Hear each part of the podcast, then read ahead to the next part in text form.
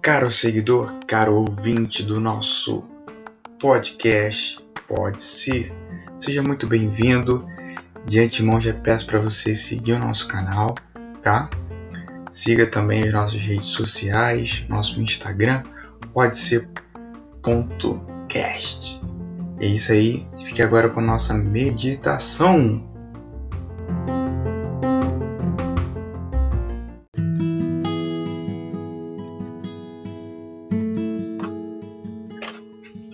A inveja tem uma relação estreita com o sentimento da admiração.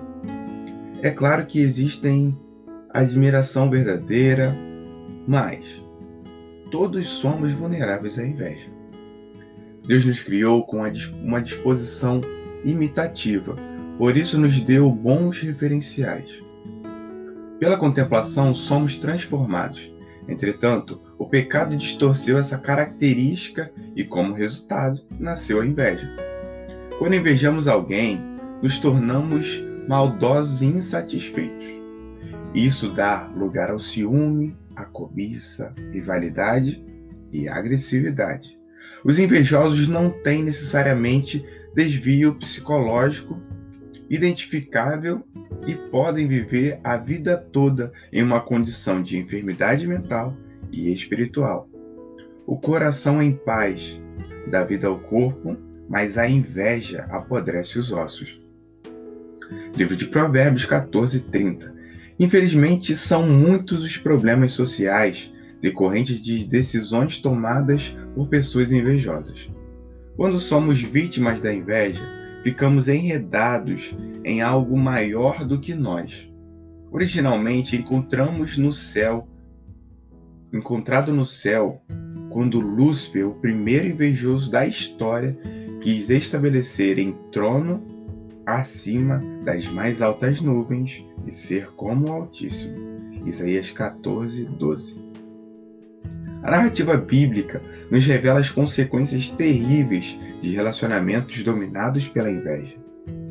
Nós podemos citar: as irmãs Lia e Raquel viveram como rivais, José foi vendido por seus irmãos, Ana, mãe de Samuel, sofreu com as humilhações de Penina e Davi sofreu perseguições terríveis devido à inveja de Saul.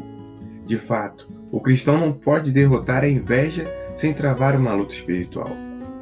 O amor ao próximo e a admiração sincera, desprovida de seus sentimentos maus, é o que Deus oferece a todos que o amam acima de todas as coisas. Que seus relacionamentos sejam puros, sinceros e livres de toda inveja. Assim, você dará testemunho de que tem andado continuamente com Deus.